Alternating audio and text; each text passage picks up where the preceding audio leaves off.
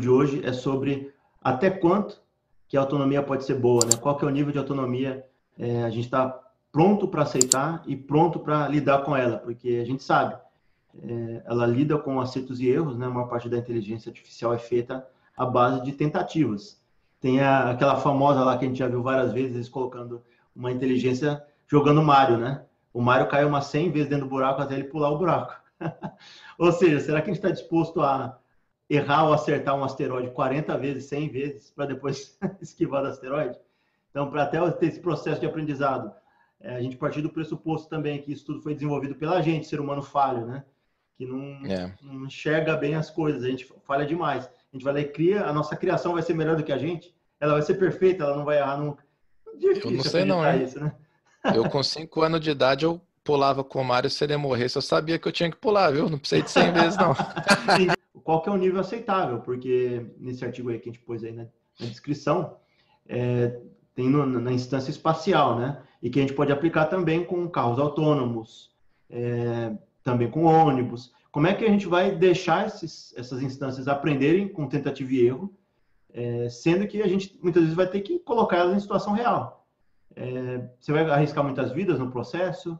É, isso não é uma coisa tranquila da gente é, pensar, porque a gente vai estar tá, muitas vezes fazendo outras pessoas correrem o risco de vida e não a gente, né? Não quem está desenvolvendo. É fácil a gente tomar decisão pelos outros, né? Será que o ônibus, é, se as pessoas estiverem no meio da rua e ele tiver quebrado, ele não, se não conseguir entender a configuração das pessoas que estão no meio da rua, reconhecer o que é pessoa e o que é objeto, ele vai reconhecer que ele tem que se jogar da ponte e jogar da ponte é tranquilo, matar a galera dentro.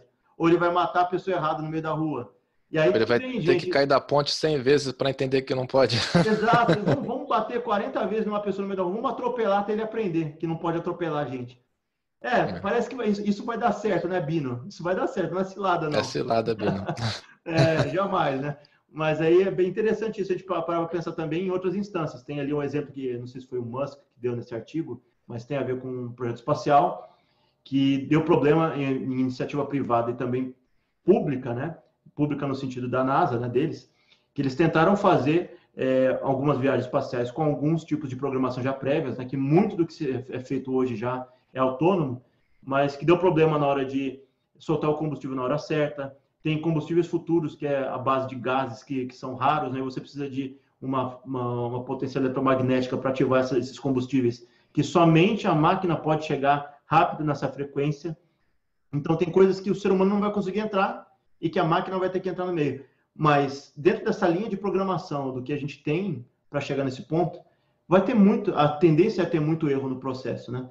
E até que ponto a gente está disposto a isso, né, Silas? Até que ponto a gente está disposto é. a errar bastante? A inteligência artificial voltada para a viagem espacial, inclusive eles falam que muita coisa do que é feito lá não seria possível sem esse tipo de software do lado, né, por trás ali, ajudando. Né? O problema é que é o seguinte, é, quem garante que ela não vai parar de aprender nunca?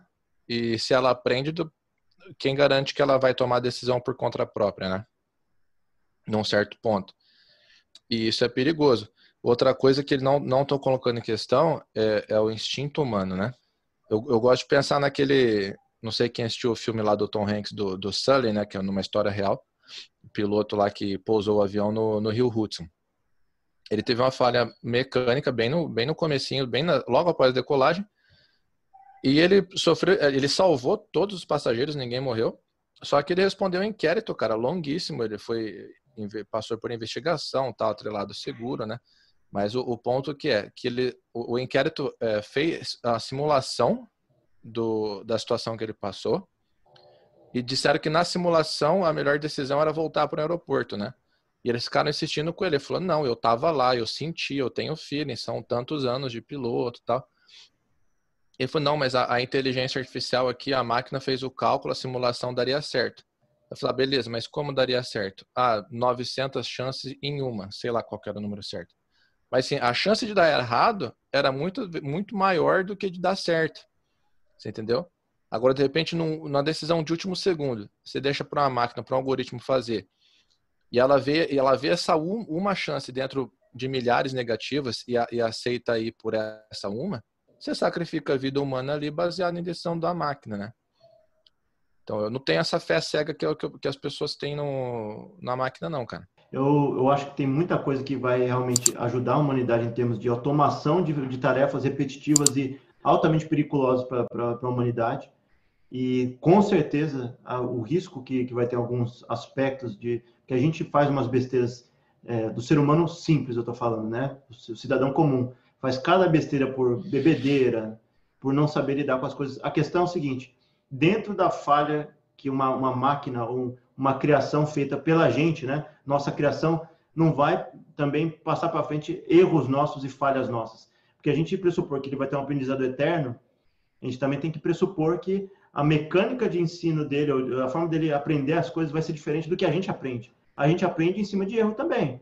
Só que os Sim. nossos erros e o jeito que é feito, até hoje a humanidade tem dificuldade em lidar com os erros que a gente comete. A gente não conseguiu é, eliminar 100% do, dos erros do, do, processo social. A gente trupica toda hora.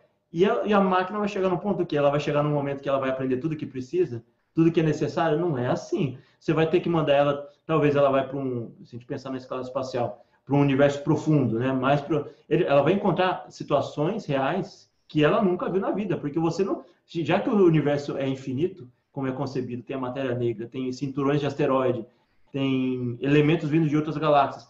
Vai ter coisa ali que não é prevista. Vai ter coisa passando na frente e tal. E aí, como é que ela vai interagir com, com cada um desses? Como é que ela vai poder diferenciar? Porque vai ter objetos ali que não são reconhecíveis, né? Como ela nunca viu antes. Então você vai ter que mandar muita missão não tripulada para outras partes do universo para conseguir iniciar ou pegar perto desse aprendizado que é necessário. Senão você vai estar colocando vidas humanas em risco, né? E também vai poder fazer muitas besteiras em outros níveis que não são só humanos, né? Em outras galáxias, em outros sistemas solares. Você vai eh, inserir um fator de falha que já não estava ali no processo. Então é, é, complicado a gente chegar nesse nível. Talvez a gente pode, a gente pode pensar no seguinte: tem gente que argumenta, é, pensando na instância terrena nossa. Tem ônibus, tem carro. A gente já comete muitos erros e muita gente vai lá e acaba com a vida dos outros por erros que são atrelados a hábitos ruins dos seres humanos, seja uh, sob efeito de medicação, de álcool, seja sobre erro de, de escolha, por exemplo, a pessoa está sob pressão e ela não lida bem com pressão, ela vai fazer a escolha errada. Ela vai atropelar quem não é, ela não vai jogar o carro para o lado que tem que ser. Então você pensa um pouco isso. Se ela toma essas decisões das pessoas de forma errônea, a máquina talvez não tome os mesmos erros, ou não tenha o mesmo número de erros. Mas para você uhum. também conseguir chegar nesse nível de erro zero, ou de erro perto do zero, ou menor do que o ser humano faz, tem que ter muito menos erro mecânico. E quem monta as máquinas de, na primeira instância é o ser humano. A gente não pode, entender Se a máquina ficar falhando toda hora ou tiver desgaste, tem que ter um monitoramento do desgaste do jeito que as máquinas são compostas, num nível muito acima para a gente trocar a decisão humana pela decisão maquinária, entendeu? Das máquinas. Vai chegar num momento que o ser humano ele vai estar lá numa escolha que ele pensa na autopreservação. A máquina ela vai ter autopreservação? Não tem a mesma autopreservação que o ser humano. Ela vai querer se preservar como ser humano, um instinto de sobrevivência. Não vai. Imagina passar um pente fino também para você ver de ponta a ponta, né? É, todos os processos, todas as possibilidades. Para você garantir que não tem erro ali em nenhum ponto, é muito ambicioso, né? É, a menos que você consiga criar um, um, uma outra AI ou uma outra outro software que, que é, inspecione esse outro, você entendeu? Você, você começa a num, entrar num, num ciclo vicioso ali, né? Num looping de, que é muito fácil de, a princípio, quem programa é a gente, né? Então a gente é, é igual você falou, é passível de erro, né? Em, em games, né? Que a, a, princípio ele é desenvolvido tal e os famosos bugs aí que nossa, esse jogo é bugado. O personagem lá, o bonequinho perde completamente a, a noção de dimensão de profundidade, aí você vê ele caindo eternamente. Você vê o corpo meio para dentro do asfalto, você entendeu? Ninguém Uma pegou, ninguém, dessa aí. Ninguém pegou a fase. não sei se o CSGO tem, né? Mas o CS 1.6 tinha uns tiros que você dava nos cantos, atravessava as paredes e matava ah, os caras na base CT, né? Os matando a base CT direto, era só pegar uma, uma WP, atirar numa quina ali que atravessava o mapa, né? Eram uns bugs bem bizarros. É, então, é, ou, ou, seja, o programinha ali não estava fazendo leitura de parede, né? Exato. É, imagina um ônibus aí que assim, ah, não tem parede não, vou passar direto.